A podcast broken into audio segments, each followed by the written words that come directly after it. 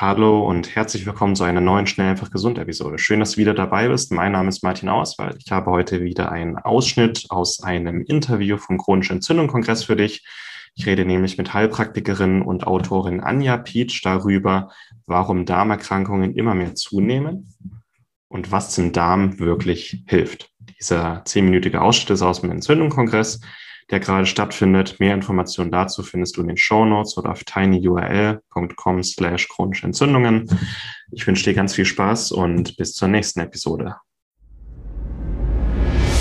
Schnell einfach gesund, dein Gesundheitskompass. Du möchtest mehr über Ernährung und einen gesunden Lifestyle erfahren, aber einfach verständlich und auf den Punkt? Willkommen bei Schnell einfach gesund. Unser Motto, nimm deine Gesundheit wieder selbst in die Hand.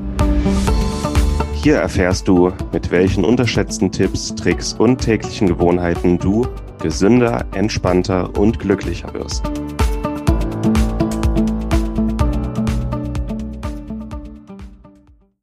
Auch weil wir gesagt haben, dass Darmerkrankungen immer mehr zunehmen. Findest du, dass die wirklich zunehmen oder diagnostizieren wir einfach immer besser? Provokante Frage. Mhm. Ich glaube beides.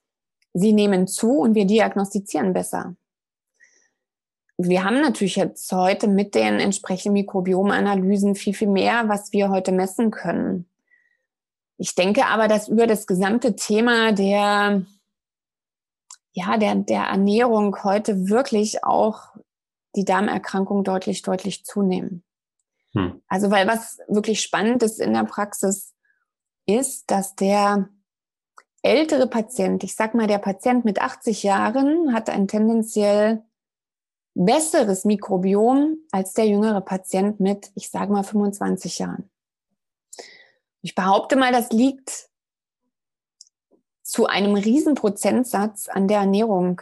Also ich sage jetzt mal, der 80-jährige Patient hat sich mindestens noch 50 Prozent seines Lebens anständig ernährt. Und der 25-jährige Patient konnte sich gar nicht anständig ernähren, weil die Nahrung heute einfach gar nicht mehr das mitbringt, was wir eigentlich brauchen. Ja, sie ist minderwertig, sie ist belastet, die Natürlichkeit ist verloren gegangen, es ist alles industriell hochgezüchtet. Ich glaube, das ist ein, ist ein Riesenproblem. Und das sehe ich an der Diversität. Das heißt, die Diversität, das ist die Vielfalt der Darmbakterien. Und so wie ich es vorhin beschrieben habe, der tendenziell ältere Patient hat eine tatsächlich höhere Diversität als der jüngere Patient. Und wir wissen aber, dass die Diversität über allem steht. Je diverser mein Mikrobiom, umso besser die gesundheitliche Konstitution. Und alleine das beantwortet eigentlich deine Frage schon. Mhm. Ja, die Erkrankungen nehmen zu, brutal zu. Die Darmerkrankungen nehmen brutal zu. Und ich denke, da rollt noch eine riesige Welle auf uns zu, weil eben die Diversität vielleicht, das ist klar, wir messen das in der Praxis über das Mikrobiom, aber Trotzdem kompensiert ja ein jüngerer Organismus noch über mehrere Jahre. Aber das wird natürlich ein Problem. Das wird in einem mittleren Alter von, ich sage mal, spätestens 40, 50 Jahren, wird es ein Riesenproblem für den Organismus. Man kriegt es nicht mehr kompensiert und dann poppen also alle Dinge irgendwie auf, die bislang vielleicht noch ausgeglichen werden können. Ja, ich glaube, die Diversität. Ne? Genau so, ist eine tickende Zeitbombe. Mhm. Und dazu vielleicht nochmal auf dieses, die Darstellung der ältere Patient und der jüngere Patient zurückzukommen. Nehmen die jüngeren Patienten tendenziell natürlich auch viel, viel mehr Medikamente noch zu sich. Das ist ja auch ein Thema, was noch völlig, ja, das wird immer über die Antibiotika gesprochen, aber im Prinzip, also jede Ibu geht auf die Darmflora, ja, jedes Antidepressivum belastet die Flora. Wir wissen, dass diese Medikamente heute fast analog aus, die gleichen Auswirkungen haben wie ein Antibiotikum. Ja, und auch das hat der 80-jährige Patient nicht erlebt.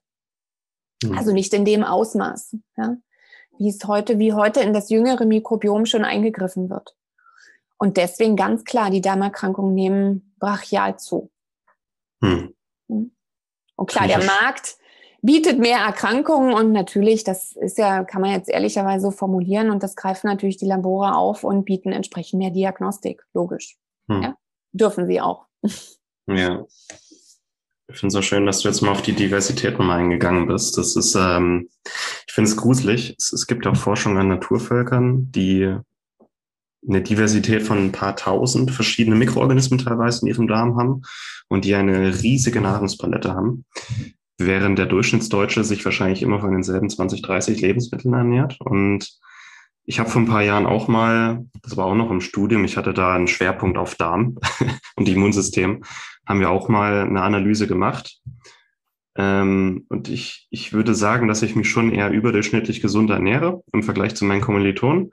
Und ich hatte damals eine Diversität von, ich glaube, 450 verschiedenen Organismen, was äh, gesamt an, an äh, im Vergleich zu meinen Kommilitonen ganz oben war, also wirklich ganz oben. Die anderen hatten eher so eine Diversität von zwei, maximal 300. Wo ich aber sagen muss, äh, wenn ich mich dann mit Naturvölkern oder unseren Großeltern vergleiche, ja, es ist traurig, wie mhm. das abnimmt. Und mhm man versucht, also ich versuche mich auch bestmöglich zu ernähren und halbwegs gesund zu leben, aber wir leben halt nicht mehr in einer Umwelt, die es uns leicht macht, mal so gesagt. Und selbst wenn man im Bio-Supermarkt rennt, ist es ja doch wieder nur hochgezüchteter Bio-Brokkoli, der nichts mehr mit dem zu tun hat, was man vor ein, 200 Jahren noch hatte. Aber wir können trotzdem unser Bestes geben, auch wenn es ein bisschen ernüchternd ist manchmal. Ja, aber das, aber weißt du genau, das ist der Punkt, glaube ich, zu sagen, gar nicht, wie viel gesund, wie viel Gesundheit geht oder geht überhaupt noch richtig gesund. Ich behaupte mal nein, sondern wir müssen einfach die Potenziale, die wir haben, wirklich hegen und pflegen, damit wir eben mit der Umwelt klarkommen, so wie sie sich uns heute halt zeigt. Ja. Das ist, ist ein wichtiger Punkt, ja. Hm. Ah, wir haben jetzt ganz viele Probleme auch angesprochen, mögliche Erkrankungen, was falsch gehen kann. Ähm, ich will jetzt nicht, dass das Interview zu lang wird, aber ich würde es dennoch gerne, äh, gerne noch mal kurz auf Sachen eingehen, was man vielleicht machen kann, um die Darmgesundheit wieder bestmöglich zu unterstützen. Was wären vor allem so ein paar, sagen wir, low-hanging fruits, ein paar Sachen, die einfach relativ einfach umgesetzt werden können, aber große Auswirkungen haben können? Du meinst jetzt zum Beispiel solche Sachen, was kann der Patient jetzt direkt morgen machen? Was ja. kann er? Okay. Zum Beispiel.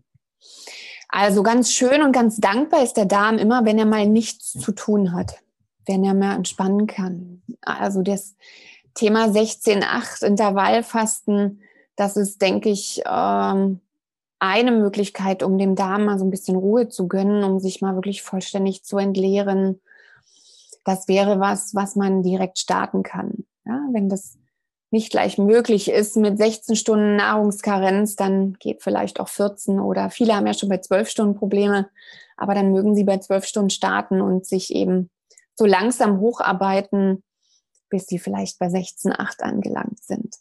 Mhm. Ähm, das zweite vielleicht morgens aufstehen und nicht gleich den Kaffee oder Espresso ziehen, sondern vielleicht erstmal ähm, entweder ein Glas Wasser zu sich nehmen, möglichst nie kein kaltes Wasser, es sollte still sein, ja, bei raumtemperiertes Glas Wasser.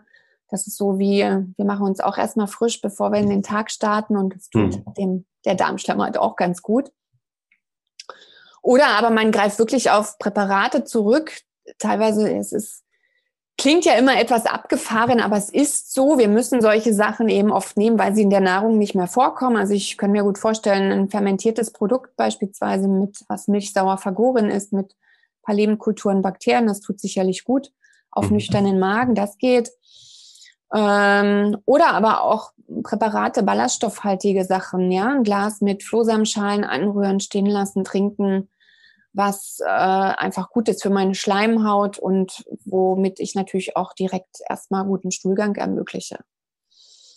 So, wem das ähm, auch alles noch zu kompliziert ist, der kann ja gerne mal am Abend auf das Abendessen verzichten und nimmt die letzte Mahlzeit beispielsweise um 16 oder 17 Uhr zu sich. Dann kommt der Darm auch so ein bisschen in die Eigenregeneration, weil er sich über Nacht einfach viel, viel besser mal ausruhen kann und nicht um 21 Uhr noch ein spätes Abendessen bekommt. Doch das ist hilfreich für eine gesunde Darmschleimhaut. Ja. Mhm. Ich denke, das waren so die, ja, die schnellen Maßnahmen, die so funktionieren und die man eigentlich direkt ab morgen umsetzen kann. Mhm. Ja, super. Ich habe auch gemerkt, dass die Leute sich immer nach den neuesten, coolsten Tipps umhören, aber ja, die Basics erstmal, die Grundlagen müssen erstmal stehen und vor allem eine gewisse Konsistenz, dass man die halt auch wirklich jeden Tag macht, diese Grundlagen, damit der Körper jeden Tag auch ein bisschen in die Regeneration kommen kann. Ja. ja. Und ja. ich meine, wir sprechen hier beim Kongress auch viel über gesunde Ernährung. Wir haben auch ein, äh, ein Interview nur über Fermente. Ähm, mich würden trotzdem jetzt nochmal, was Ernährung angeht und Darmgesundheit, so, was sind so Sachen, die sich da bewährt haben in deiner Praxis? Vielleicht auch bei Leaky mhm. Gut, SIBO, mhm. Dysbiose. Ja. Ja, ich denke, das Thema Ernährung, boah, es gibt nichts, was so individuell ist wie Ernährung, ja, weil wenn du mhm. jetzt ähm, bestellst dir jetzt fünf Bücher oder gehst in die Buchhandlung deines Vertrauens, holst fünf Bücher zum Thema gesunde Ernährung, schlägst du jedes auf und hast fünf verschiedene mh, mm, ja, Empfehlungen, Tipps und Tricks. Ich denke, in zwei Sachen sind wir uns aus der ernährungsmedizinischen Sichtweise einig. Der Punkt eins ist, wir essen zu viele Kohlenhydrate. Wir müssen, wir sollten deutlich reduzierter Kohlenhydratlastig essen. Und das zweite Thema ist ähm, antientzündliche Ernährung. Und antientzündliche Ernährung heißt, was wirklich gut für mich ist, welche Nahrung mir gut tut, was vielleicht Abwehrreaktionen ähm, hervorruft, das muss ich messen im Blut. Ja, das messen wir, das messe ich tagtäglich äh, auch mein Vielfaches in der Praxis. Wir müssen auf IgG-basierte Antikörper testen, weil wenn im Buch steht, Brokkoli ist super gesund, ist ähm, kalziumreich und äh, du reagierst jetzt beispielsweise auf Brokkoli mit einer erhöhten Abwehrbereitschaft, dann ist Brokkoli für dich halt nicht gut. Das ist ganz, ganz wichtig zu verstehen, weil das ähm, ja, schließt vielleicht auch den Kreislauf zum Thema Darm-Darmgesundheit. Wenn ich Abwehrreaktionen auf Lebensmittel habe, die passieren an der Darmschleimhaut, dann kriege ich natürlich an meiner Darmschleimhaut gar keine Ruhe, sondern gebe sozusagen immer wieder Öl ins Feuer, weil immer wieder wird der Brokkoli dort abgewehrt, um bei diesem Beispiel jetzt zu bleiben. Und ähm, damit kann sich der Darm nie erholen. Es wird immer wieder Entzündungsreaktionen geben.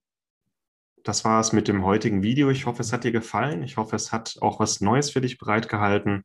Wenn du dich zum chronischen Entzündung-Kongress anmelden möchtest und mehr Informationen dazu erfahren möchtest, wenn du das komplette Interview mit dem heutigen Experten gerne sehen möchtest, dann bist du recht herzlich eingeladen für den kostenlosen chronische Entzündung Online-Kongress anzumelden.